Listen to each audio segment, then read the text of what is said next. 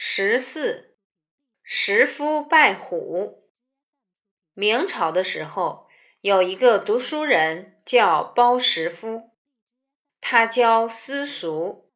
放假的时候，他要回家去看望父母，结果走在路上遇到了一只老虎，把他叼起来，带到另外一个地方，准备把它吃掉。包石夫并没有惊慌。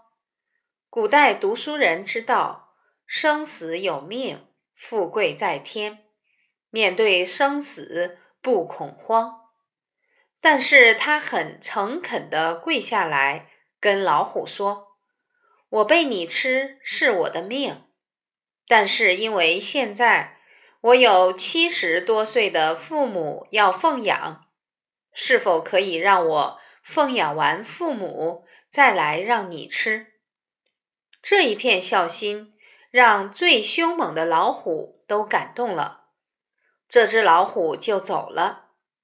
所以当地的人就把那个地方取名为拜虎岗，纪念包石夫奉养父母那一片真诚的孝心。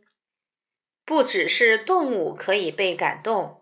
不只是植物可以被感动，天地万物都能被感动。